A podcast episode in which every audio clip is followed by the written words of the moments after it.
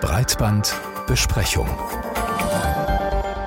Welche Wirkung haben Inhalte, die sich um Suizid, Selbstverletzung und Depression drehen, auf Kinder und Jugendliche? Inhalte, die man in den sozialen Medien zuhauf findet, wenn man nur richtig sucht. Diese Frage wird aktuell diskutiert im Zusammenhang mit dem Fall Molly Russell. Die 14-jährige Molly soll sich unter dem Einfluss von Depressionen und negativen Auswirkungen von Online-Inhalten, so heißt es, im November 2017 selbst tödlich verletzt haben. Wie es auch heißt, soll die junge Britin Molly in den letzten sechs Monaten vor ihrem Tod mehr als 16.000 Inhalte auf Instagram angesehen haben, von denen 2.100 mit Suizid, Selbstverletzung und Depression zu tun gehabt hatten. Auf Pinterest soll sie sich dann eine digitale Pinnwand mit 469 Bildern zu ähnlichen Themen angelegt haben. Ja, nun wird in einem amtlichen Untersuchungsverfahren in Großbritannien versucht herauszufinden, wie Molly ums Leben kam und welchen Einfluss diese Inhalte auf den Tod der Schülerin gehabt haben könnten. Ob also die Plattformen hier eine Mitverantwortung tragen, die vielleicht auch justiziabel ist. Darüber, über diesen Prozess und die Hintergründe haben wir mit Dr. Stefan Dreier gesprochen. Er ist juristischer Sprecher Sprecher im Beschwerdeausschuss bei der Freiwilligen Selbstkontrolle Multimedia FSM und forscht zu Medienrecht und Media Governance am Leibniz Institut für Medienforschung in Hamburg. In Großbritannien bekommt der Fall Molly Russell gerade sehr, sehr viel Berichterstattung und auch öffentliche Aufmerksamkeit. Selbst der britische Thronfolger Prince William hat sich öffentlich dazu geäußert. Der Fokus liegt dabei, also in dieser Berichterstattung, auf der Verantwortung der Social-Media-Plattformen. Und unsere erste Frage an Stefan Dreier war dann auch, halten Sie diesen Fokus für gerechtfertigt? Also Sie fragen jetzt den Juristen, deswegen gesellschaftlich kann man das auf jeden Fall fordern. Das ist ähm, Teil des medienpolitischen Diskurses, der auch nicht neu ist. Wie viel Verantwortung tragen eigentlich Social-Media-Plattformen für unser aller Leben? Aus rechtlicher Sicht muss man sagen, gilt ein ganz klarer Rechtsrahmen und darum ging es in diesem Verfahren auch nicht, ob die gegen rechtliche Vorgaben verstoßen haben, sondern es ging vor allen Dingen um diese gesellschaftliche Verantwortung. Also Sie würden sagen, wenn ich das jetzt richtig verstanden habe, dass das eigentlich ein bisschen monokausal gedacht ist, wie, wie das da konstruiert wird, vor allen Dingen in den Medien, ja? Ja, genau, das ist ein gefundenes Fressen. Das ist ohne Frage ein ganz tragischer Fall aber es ist eben nicht so, dass einige Videos geschaut wurden und dann sich jemand deswegen umgebracht hat. Jedenfalls ist es so gar nicht mehr nachweisbar.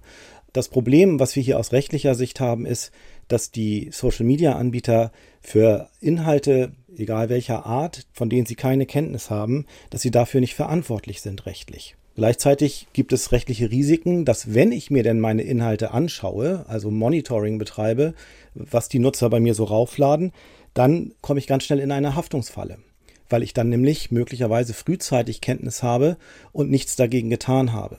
Also das ist dieser Anreiz zum Wegschauen. Solange ich nichts mache, weiß ich auch nichts und bin dann rechtlich auch nicht verantwortlich für unzulässige Inhalte. Dennoch schwingt mit diesem ganzen Vorgang in Großbritannien ja auch die Hoffnung mit, dass sich jetzt endlich äh, was ändert, dass es so zu einem Wendepunkt führen könnte mit Blick auf die großen Plattformen. Welche Wirkung kann denn so ein Fall auf die tatsächliche Rechtslage haben? Da müssen wir ein bisschen unterscheiden. Großbritannien steht gerade an einem Scheideweg. Die haben vor einigen Jahren eine große Online Safety Bill, also ein Gesetz zum Schutz von Minderjährigen online, ins Leben gerufen als Entwurf und der ist seitdem verwässert worden. Immer weniger restriktive Anforderungen, immer ja mehr gute Anforderungen wurden wieder gestrichen.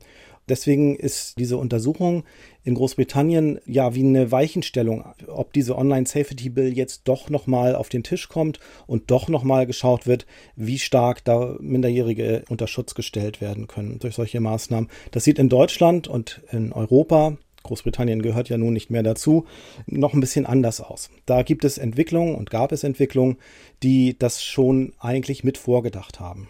Jetzt hat sich ja Meta, Eigentümer von Instagram und Facebook und auch Pinterest entschuldigt und Elizabeth Lagoon, die Leiterin der Abteilung für Gesundheit und Wohlbefinden bei Meta, die äh, wurde ja auch als Zeugin zu dem Verfahren geladen. Die hat erklärt, dass Molly sich tatsächlich Beiträge angeguckt hat, die eben gegen die Richtlinien des Unternehmens auch verstoßen haben. Und sie hat sich auch zum Teil sogar dafür entschuldigt. Heißt denn das nicht im Umkehrschluss dann, dass Meta zum Beispiel eben nicht doch eine Mitschuld an an dem Tod des Mädchenträgs? Wie gesagt, es ging dort weniger um die Frage der Schuld, sondern mehr darum, wurden dort unzulässige Inhalte zugänglich gemacht.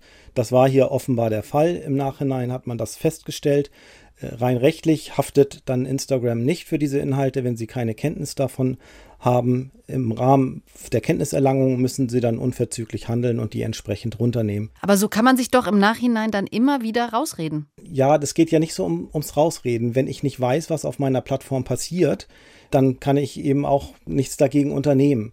Und das ist diese Falle, in der der Rechtsrahmen seit 2002 steckt, dass in dem Moment, wo ich freiwillig anfange, meine Plattform zu monitoren, rutsche ich in ein Haftungsrisiko, was unkontrollierbar ist aus Unternehmenssicht. Deswegen wird das nicht gemacht. Aber das soll sich ja jetzt doch ändern. Also der Digital Services Act, der ja spätestens ab 2024 in Kraft treten wird, der soll ja dafür sorgen, dass illegale Inhalte, zumindest in der Europäischen Union, noch konsequenter gelöscht werden. Das heißt, eben dann auch vorher schon gesehen worden sind. Was ändert sich denn da wirklich mit dem DSA? Oder kann man anders gefragt sagen, dass so ein Fall wie der Fall Molly dann in der EU zum Beispiel gar nicht mehr denkbar wäre, weil die großen Plattformen dann genauer hinschauen müssen und dann eben auch haften würden? Es gibt einmal auf der Ebene von Deutschland seit letzten Mai das Jugendschutzgesetz, was vorsieht, dass solche Anbieter von Plattformen mit nutzergenerierten Inhalten äh, Vorsorgemaßnahmen einziehen. Weil das noch so neu ist, ist die neu zuständige Bundeszentrale für Kinder- und Jugendmedienschutz dort noch dabei, diese Verfahren vorzubereiten. Aber der angesprochene Digital Services Act auf Europaebene bringt hier nochmal ganz, ganz neue Dynamiken rein. Da wäre der erste Punkt, dass dieses freiwillige Monitoren von unzulässigen Inhalten auf der eigenen Plattform jetzt absichtlich ausgenommen wird aus diesen Haftungsfragen. Das heißt, in dem Moment, wo ich anfange, freiwillig meine Inhalte automatisiert oder mit menschlicher Hilfe zu kontrollieren auf Rechtsverstöße, rutsche ich nicht automatisch in ein Haftungsrisiko. Das ist ein wichtiger Wechsel, weil den Plattformen dann freie Hand gegeben ist, dafür äh, viel, viel expliziter, viel, viel restriktiver und umfassender und systematischer die eigenen Inhalte auch zu kontrollieren, die man da zugänglich macht. Das ist die eine Säule. Und die andere ist, dass der Kinderschutz im Digital Services Act sehr, sehr explizit genannt wird. Jede Plattform mit nutzergenerierten Inhalten muss Vorsorgemaßnahmen vorsehen, um den Jugendmedienschutz zu gewährleisten. Sie haben ja in dem Gespräch schon mehrmals klargemacht, dass man unterscheiden muss zwischen rechtlicher und gesellschaftlicher Verantwortung, die die Plattformen auch haben. Und das scheint ja ein Dilemma zu sein, dass das zumindest gefühlt sehr weit auseinanderklafft. Wie lässt sich denn da eine Trennlinie ziehen? Oder andersrum, wie lässt sich denn das miteinander verbinden in der Zukunft? Wir haben es hier mit Plattformen zu tun, die ja nicht nur negative Inhalte zur Verfügung stellen, sondern die auch unglaublich viel an kreativen, an positiven Inhalten zur Verfügung stellen. Und sie haben die Freiheit, diese Plattform so zu gestalten, wie sie das gerne möchten. Das heißt also, wenn wir jetzt über rechtliche Regulierung nachdenken, die auf solche Empfehlungsalgorithmen und das Plattformmanagement insgesamt abzielen, dann betreten wir einen ganz sensiblen Bereich der Medien- und Kommunikationsfreiheiten. Auch die Informationsfreiheit der Nutzenden ist ja betroffen, wenn ich mir meinen Dienst nicht so kuratieren kann, wie ich es gern möchte. Wir haben also eigentlich alle das Recht, uns auch Inhalte, die schlecht für uns sind, so zu kuratieren, dass wir jede Menge davon bekommen. Deswegen finde ich die Überlegungen in der Medienpolitik noch stärker dort in die Plattform hinein zu regulieren, grundsätzlich erstmal riskant.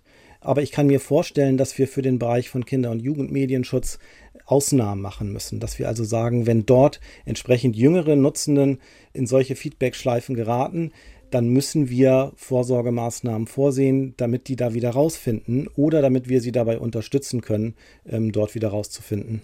Sagt Stefan Dreier vom Leibniz Institut für Medienforschung in Hamburg.